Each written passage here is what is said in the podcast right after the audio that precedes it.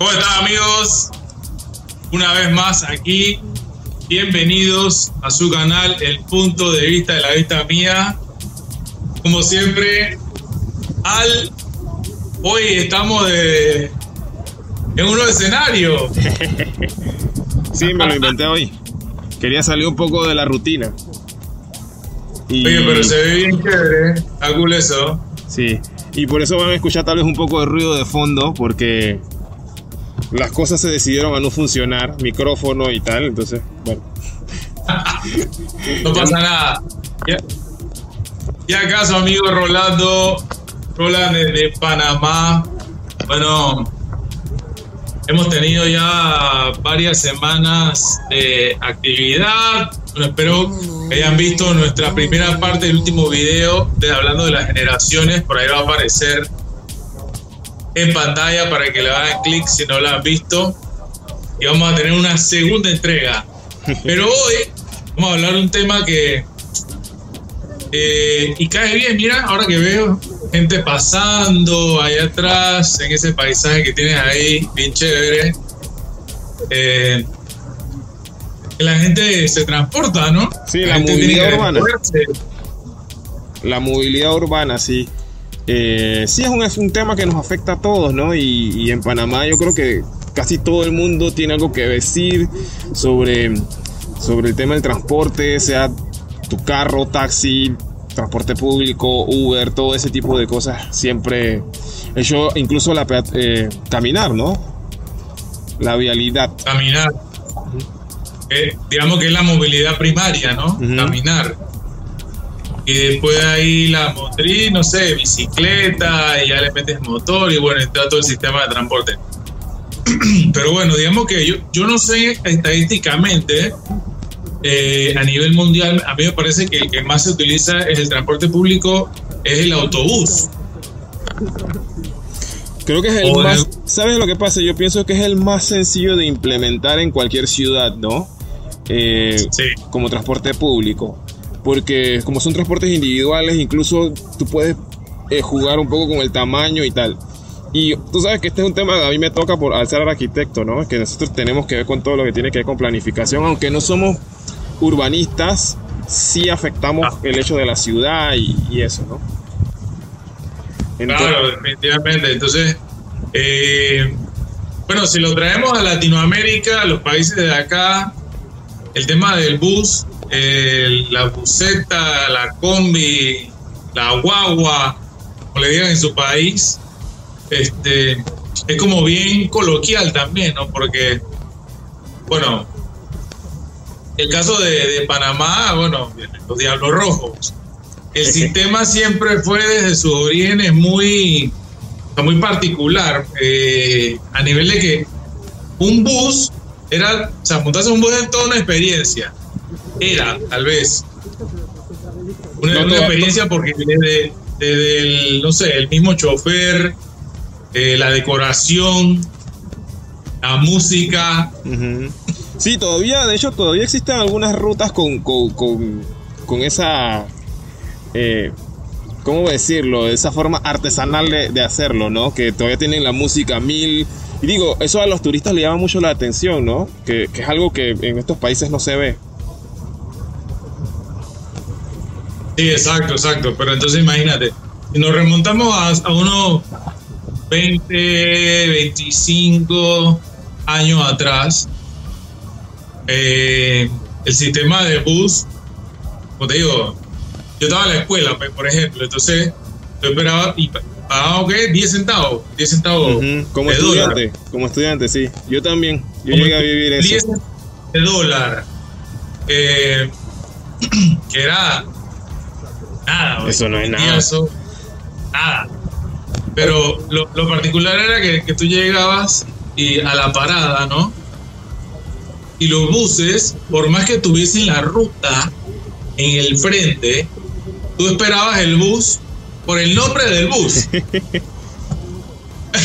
ah, que, hey, espérate que, que ya el, el, el, Phantom ya dio la vuelta, de venir por ahí. Ya. ¿Sabes qué? ¿Sabes qué es interesante en Panamá? Que esos, digamos, eso funcionó hasta que metieron el Metrobús. Y era que inicialmente cada bus era de su dueño, ¿no? Eso, entonces cuando tú hablas de, ah, bueno, antes se cobraban 10 centavos, 15 centavos, llegó hasta 25, oficialmente hablando, eh, todo ese dinero que parece poco, obviamente pagándolo tú directamente, al final los buceros hacían su dinero, ¿no? Y, y eso, por eso se sostuvo el sistema, ¿no? sí, claro, obviamente. Y, no es que tenían uno, porque a veces, o sea, eran los choferes, pero el real dueño del bus podía tener 5, 6, 10. Que era ilegal. sí. Eh, bueno. Mira, yo por ejemplo, aquí, desde que yo llegué, eh, una de las cosas que yo vi y que se, entiende y que creo que la he comentado en algún otro video es que hay muchos espacios eh, urbanos eh, peatonales y para andar en bicicleta o para andar en, otros tipos de transporte que son eléctricos. Por ejemplo, yo tengo mi, mi scooter aquí conmigo. Ah, bien. Pero también hay scooters de la ciudad y entonces eh, son otras opciones, ¿no?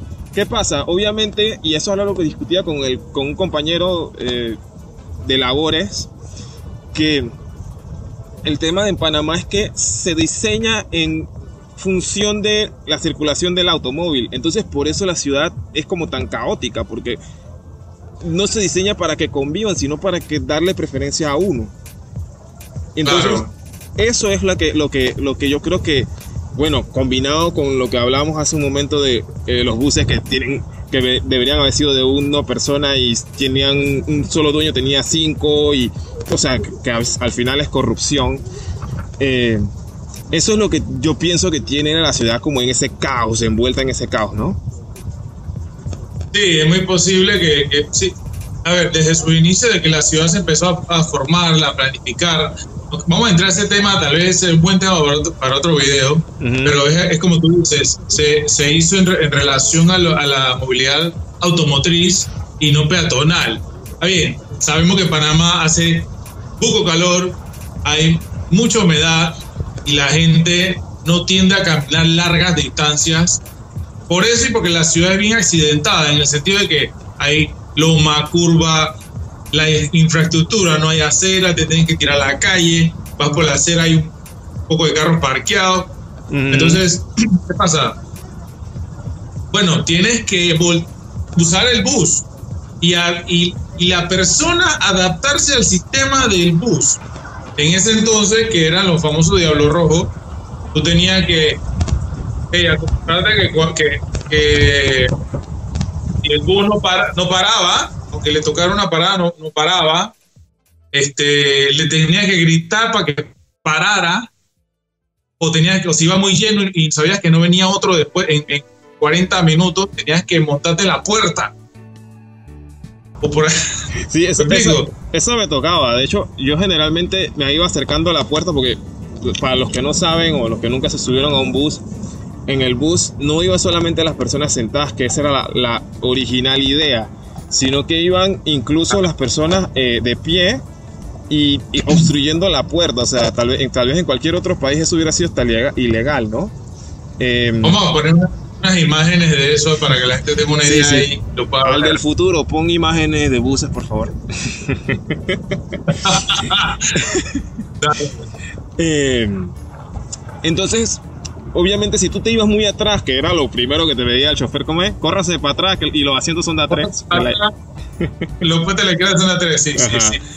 Eh, cuando te tocaba bajar, obviamente adelante tuyo había 20 personas, ¿no? Y no es que había espacio como para esquivarlas, tenías que ir sorteándolas y, y entonces eso te tomaba un tiempo. Entonces, por ejemplo, a mí me tocaba bajar, cuando me tocaba bajar, yo lo que hacía era que desde la parada anterior comenzaba a caminar hacia adelante que de hecho el bus solamente tenía, bueno, tenía dos puertas, pero eh, solamente se usaba una. Una. Para subir, para bajar, tenías pagar en efectivo, el, el chofer con la maquinita de clac, clac, clac, clac. Y hay de que tú le pagaras de que con un dólar o cinco dólares. Primero te mataba con la mirada. Sí, eso también. y después no, te daba el lárgate. y después te ha vuelto todo en real. yo dije. sí. Em, o por ejemplo aquí eh, voy a poner una imagen que de hecho te la mandé en estos días que tú puedes incluso pagar con tu tarjeta de crédito el ticket. Para que. Claro, entonces ahí vamos al, hoy, ¿no? A la, evolución. En muchos países copiando modelos de éxito en la región, países grandes, eh, hablando de acá, pues Colombia, Argentina, eh, algo de Brasil, Estados Unidos incluso, Estados Unidos se modernizó, ¿no? Hubo este, este presidente que no lo vamos a mencionar aquí, que se atrevió, se, atrevió a cambiar el tema de la movilidad. el, el, que está ese. Bueno, se atrevió a cambiar la movilidad. Pero hizo. Exacto, sí, sí. La movilidad aquí sacó los diablos, sacó los diablos rojos y metió en todo el sistema de transporte de Metrobús combinado con el con el tren. Eh, primer tren metro subterráneo en Centroamérica, eh, desde Guatemala hasta Panamá. Yo nunca en mi vida, o por lo menos en el futuro cercano, cuando se empezó se inició la obra, pensé que se iba a hacer. Cuando me dijeron que este presidente tiene esta, o este candidato tenía esta, esta propuesta, y es que, hmm, y nunca pensé que se iba a hacer. Y, y te soy honesto, habiendo viajado un poco, tú también, como te digo, y otras personas que también nos ven han viajado un poco. yo veo el metro de Panamá y, hey, esa vaina está muy bien hecha. O sea, es una obra de la que yo me siento feliz de, de, ver y de poder decir, o sea, orgulloso, ¿no? Sí, sí, la, verdad que sí, el resultado genial. Ya estamos utilizando dos líneas de metro eh, la segunda totalmente eh, aérea, no sé cómo se le dice realmente, sobre la superficie. Sí, eh, externa, no sé, no ah. sé, tampoco tengo idea de cómo se... Porque al final metro es simplemente el sistema de transporte, que sea subterráneo, que sea aéreo, es igual. Claro, claro. y, y yo te digo que, no sé, nosotros que, venimos de esa, de esa generación, de utilizar este sistema que tenías que pelear con la gente, codazo, y que el buque, señor, que en la, que en la puerta, ni hablar cuando llovía, cuando llovía, qué locura.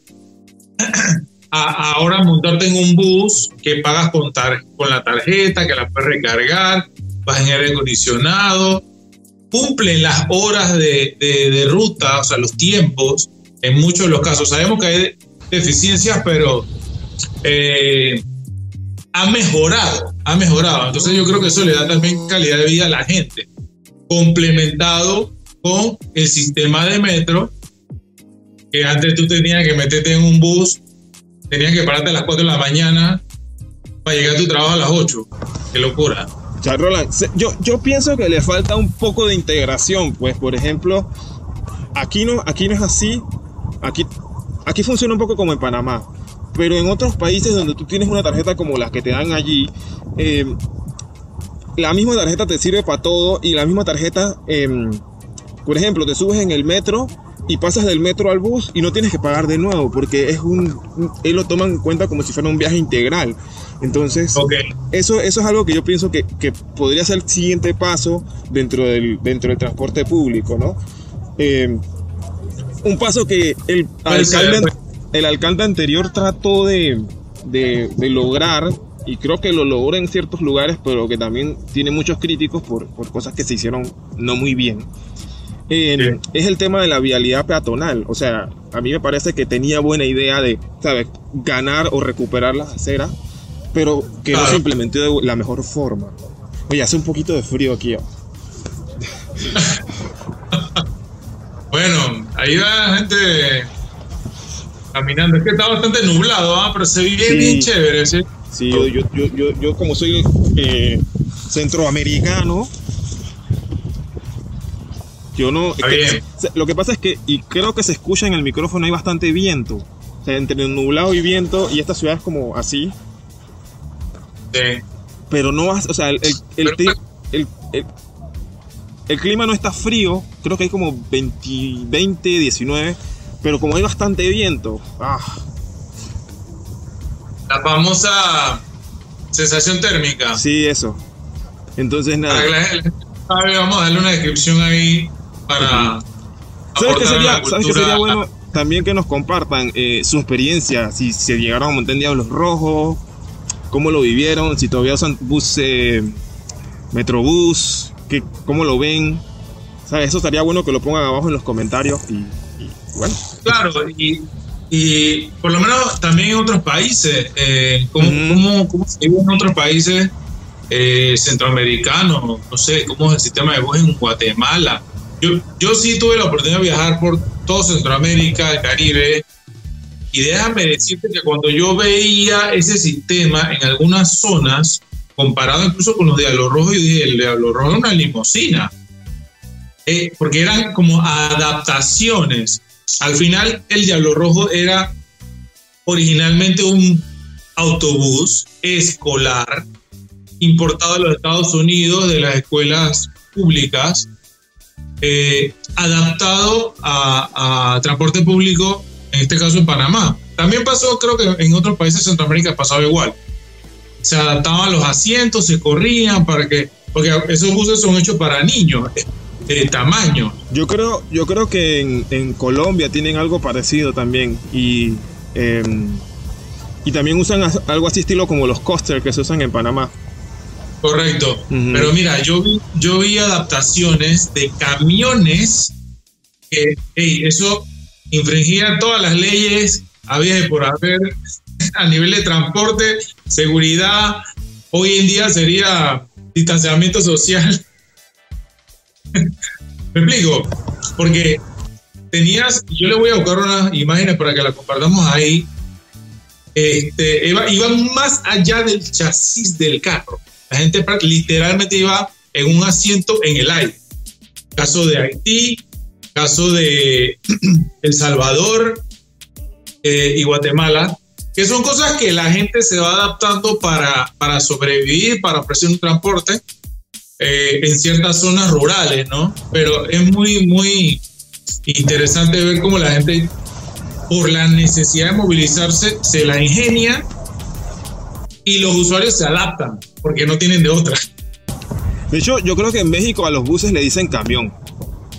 Le dicen el camión. Y no sé si en, otras partes de Centroamérica también pueden apuntarlo abajo, los que, que sepan, que estaría cool. Si no me equivoco, en, Colombia le dicen buseta, que si nos está viendo un brasileño, disculpe, que buseta en brasileño significa otra cosa. Es portugués, ¿no? Eh, claro. Por ejemplo, una anécdota que, que yo tuve fue, yo, yo tuve la oportunidad de ir a Turquía, ¿no? Y allá tenían algo bastante parecido. Tenía como unos un, tipo, un bus estilo coaster que era como para las zonas un poco más alejadas y como que. O sea, tenían su sistema. O sea. Y una cosa que me llamó la atención fue que, por ejemplo, obviamente tienes que pagar y allá se paga también efectivo. Y una cosa fue que, por ejemplo, te sentabas y entonces sentado sacabas la plata y la pasabas hacia adelante con, con la gente. La gente, la gente te, te, le pasaba la plata y llegaba hasta allá. Y no se perdía ni un centavo, Frank. Bueno, pero es un tema cultural. Eh, una anécdota, hablando, que no me pasó a mí, pero mi hermano me compartió, él, por trabajo tuvo que ir varias veces a Suiza y tenía que utilizar el transporte público. Entonces, él compraba, en las paradas habían unos, eh, unas máquinas que comprabas tu ticket y él se, desmontaba al autobús. Lo curioso es que Nadie le pedía el comprobante, ni el papelito, ni nada. La gente se sube, no sé qué, y aleatoriamente un día entra alguien y ticket, ticket, ticket. Pero lo curioso es que todo el mundo lo compra. Eso, eso, eso es así. Independientemente de que te lo pidan o no. Eso es así. Si no me equivoco, yo que he tenido la chance de viajar por aquí un poco, eh, aquí es así, o sea, aquí tú te montas al, aquí hay tranvía, aquí no hay metro.